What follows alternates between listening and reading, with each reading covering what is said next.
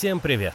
Вы слушаете первый эпизод нового подкаста GQ «Тачка невозврата», посвященного самым ярким моментам в истории автомобиля. Удивительные подвиги и отчаянные люди, их совершавшие, навсегда изменили не только конструкцию машин, но и отношение к автомобилям в мире. Мы хотим стряхнуть пыль с досье этих героев и вспомнить, как они двигались к своей мечте, преодолевая самые сложные преграды. Первый выпуск мы посвящаем эпохальной поездке Берты Бенц, первому автопробегу в истории человечества.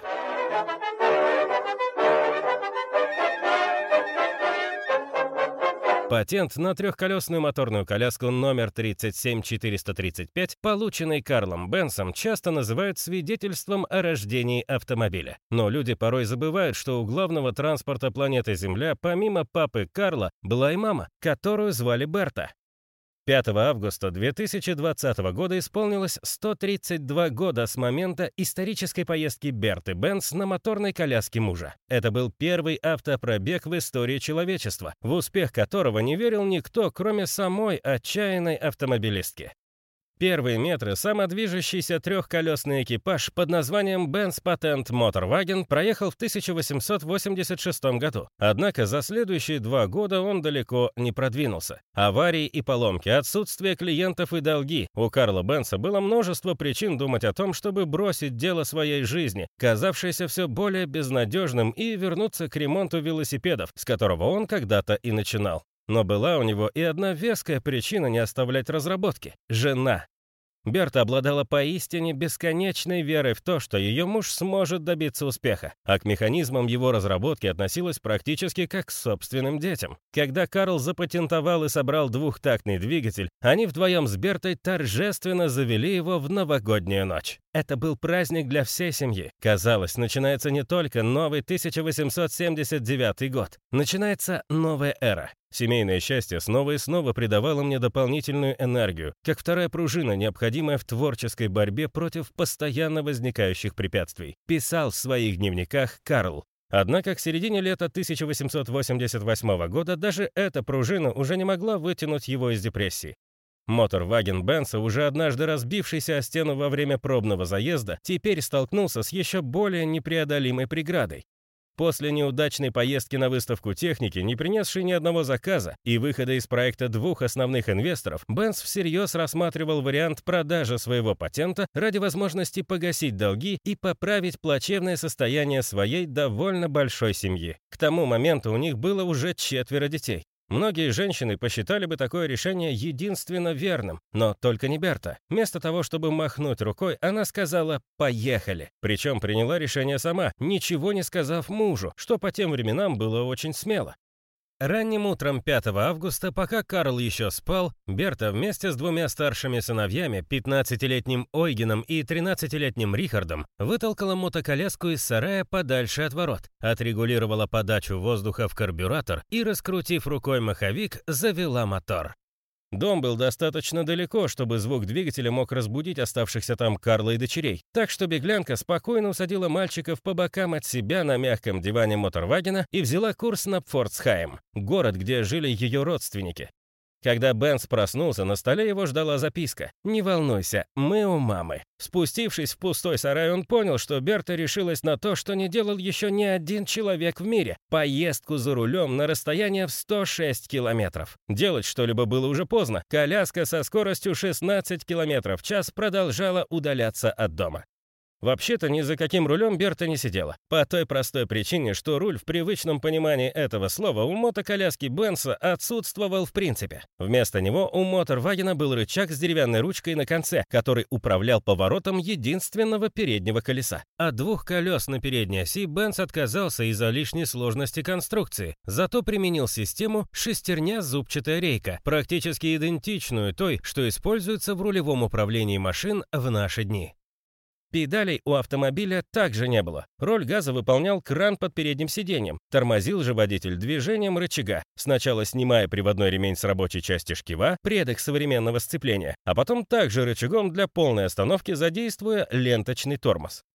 Вскоре подмерное стрекотание мотора Берта оставила позади Мангейм, где 16 годами ранее состоялась ее свадьба с молодым изобретателем. Ради него она отказалась от выгодной партии, а своим приданым помогла в работе над Моторвагеном, который сейчас впервые в своей истории выезжал с городских улиц на проселочную дорогу.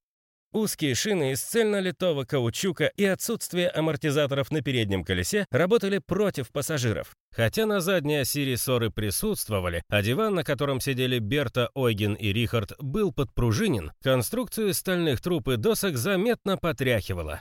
Впрочем, куда большее потрясение испытывали свидетели той поездки, крестьяне, работавшие в полях. Еще долго после того, как невиданное средство передвижения растворялось в утреннем тумане, они смотрели ему вслед и крестились. Женщина, заставившая повозку ехать без лошади, в их сознании не могла быть никем иным, кроме как ведьмой. И все же мотор мощностью 0,75 лошадиной силы не был способен на большие чудеса. Тем более, что коробки передач у Моторвагена не существовало. Любая горка вынуждала то мальчиков, то Берту слезать с обшитого кожей дивана на пыльную дорогу и толкать коляску, не способную самостоятельно преодолеть подъем. На самых крутых участках на помощь приходили прохожие. Именно в эти минуты Берта поняла, что автомобилю для комфортного передвижения необходима еще одна передача, о чем позже рассказала мужу, и тот внес необходимые коррективы в конструкцию. Пока же крутящий момент от двигателя передавался на ведущие задние колеса без возможности изменять передаточное число. Так и ехали трое путешественников. То машина везла их, то они толкали машину. А потом мотор остановился.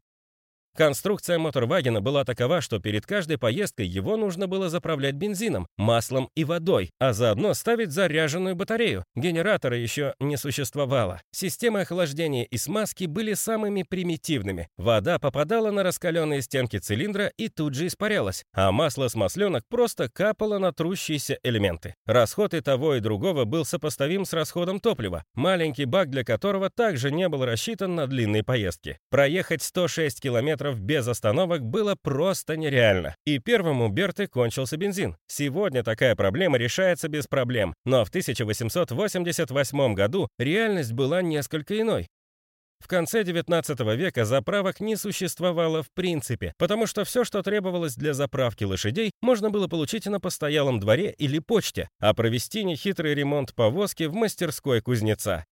Сложный и нуждавшийся в химических веществах автомобиль с двигателем внутреннего сгорания тогда был еще менее приспособлен к пробегам через глухую провинцию, чем сегодня электрокар. Его в отсутствии специализированных зарядных станций, пусть и медленно, но можно зарядить от розетки в любом доме. У Берты такая возможность отсутствовала. То, что требовал ее транспорт, можно было найти лишь в одном месте – доме аптекаря. По удачному стечению обстоятельств, моторваген заглох не в поле, а рядом с городом Вислах, где как раз был такой дом. В те времена в аптеке можно было купить самые неожиданные с точки зрения современного человека товары, включая тяжелые наркотики. Были там и продукты перегонки нефти, один из которых – пятновыводитель лиграин. Его-то и решила залить в бак Берта. Скупив все аптечные запасы, она перелила содержимое склянок в бак, пополнила запасы воды и, оставив удивленных зевак в облаке дыма и пара, продолжила свой исторический путь. Кстати, та аптека работает и по сей день. Надо отдать фрау Бенц должное. По находчивости она не уступала своему мужу-изобретателю. Когда у машины засорился топливопровод, прочистила его булавкой для волос. Когда перетерлась обмотка проводов, изолировала их подвязкой для чулок. Растянувшуюся цепь починила у кузнеца. Стертые башмаки тормозного механизма обновила у шорника, мастера по шорам, закрывавшим лишний обзор для лошадей. А порвавшийся приводной ремень в мастерской сапожника городка Брухзаль. Естественно, ей везло. Все перечисленные поломки не были критическими. Основные агрегаты машины работали весь путь от и до, но те трудности, которые выпали на ее пути, первая автомобилистка планеты Земля преодолела сама, причем без всякой инструкции. Несмотря на все остановки, средняя скорость движения составила порядка 9 км в час. В итоге, уже через 12 часов после выезда из дома, фрау Бенс отправила мужу телеграмму «Счастливо добрались, Берта». Сложно представить, какие эмоции испытал Карл, читая это послание, но позже он признается, что сам ни за что бы не решился на такой пробег, просто потому что знал, сколько проблем могло поджидать в пути. На его глазах у ранней версии Моторвагена во время одной поездки взорвался двигатель. В ходе другой звук мотора так напугал лошадь, что она опрокинула повозку с продуктами, и за них пришлось заплатить. У Карла накопился опыт неудач за рулем своей машины, и он все меньше верил в себя. К счастью, его жена оказалась более смелой и расчетливой. Каждую остановку и каждый ремонт она использовала, чтобы рассказать неизменно собравшимся вокруг ее коляски зевакам о том, насколько удобнее передвигаться на моторвагене конструкции Бенса, чем на лошадях. Пока Берта гостила у мамы, муж прислал ей новую цепь для мотоколяски, а сама путешественница нашла более короткий и менее холмистый маршрут для обратной дороги, сэкономивший ей 15 километров. Когда несколько дней спустя она с сыновьями отправилась домой, на обратном пути их встречали уже целые толпы любопытствующих, а по окончании поездки об удивительном путешествии женщины и двух мальчиков на безлошадной коляске написали газеты. Лучшей рекламы для детища Бенса нельзя было и представить. Карлу наконец-то стали обращаться с заказами на его автомобиль, и за следующие пять лет ему удалось продать 25 экземпляров Моторвагена, что сделало его компанию одной из крупнейших в автомобильном мире того времени. Впрочем, сама Берта больше радовалась тому, что после ее поездки к мужу вернулась уверенность в себе и своем деле, что же касается самого ее пробега, то ежегодно в память о нем проводится фестиваль, в котором участвуют автомобили необычной конструкции. Маршрут от Мангейма до Пфорцхайма имеет официальный статус памятника промышленной истории человечества и назван именем Берты Бенс. Его же носят улицы и школы в разных городах, а по мотивам событий 1888 года снятый фильм «Карл и Берта», а также множество видеороликов, включая рекламу Mercedes-Benz. Даже спустя 132 года подвиг фрау Бенц помогает продавать автомобили. Естественно, этот тест-драйв оказал влияние и на эволюцию машины. Помимо уже упомянутой необходимости переключения передач, он выявил слабые места, а также убедил в необходимости постройки крытой модели. Если бы 5 августа 1888 года пошел дождь, незащищенным механизмом и пассажирам Моторвагена было бы куда сложнее достичь пункта назначения. Все эти недочеты были учтены во второй и третьей версиях Моторвагена, которые к тому же прибавили и в мощности. Полуторалитровый мотор выдавал уже полторы лошадиные силы. Сегодня повозка Берты Бенц – один из первых экспонатов музея Mercedes-Benz в Штутгарте. Она встречает гостей на шестом этаже, с которого и начинается путь по экспозиции от ранних дней в истории марки до современных автомобилей на первом этаже. Футуристическое здание, полное уникальных моделей Mercedes-Benz разных эпох, выглядит особенно монументально на фоне хрупкой трехколесной машины, на которой еще более хрупкая женщина совершила свой эпохальный подвиг. Перефразируя Нила Армстронга, это была маленькая поездка для одного человека, но огромный рывок для всего человечества.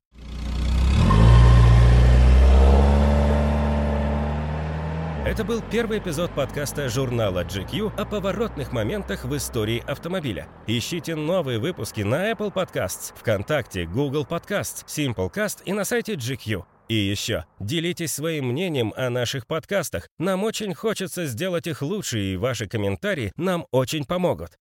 И помните, что у нас есть еще много подкастов. Например, сериал «Страна восходящего будущего», который посвящен Японии. Из него вы узнаете, что такое ваби-саби и как развитие технологий влияет на личную жизнь японцев. Выпуски подкаста «Сила секса» нужно послушать всем, не только чтобы разнообразить личную жизнь, но и чтобы узнать, наконец, вредна ли мастурбация. Ну а если вас больше всего интересует мода, то советуем послушать сериал «Али еще будет», где редакторы GQ и приглашенные эксперты обсуждают, что будет с fashion -индустрией после пандемии. До встречи!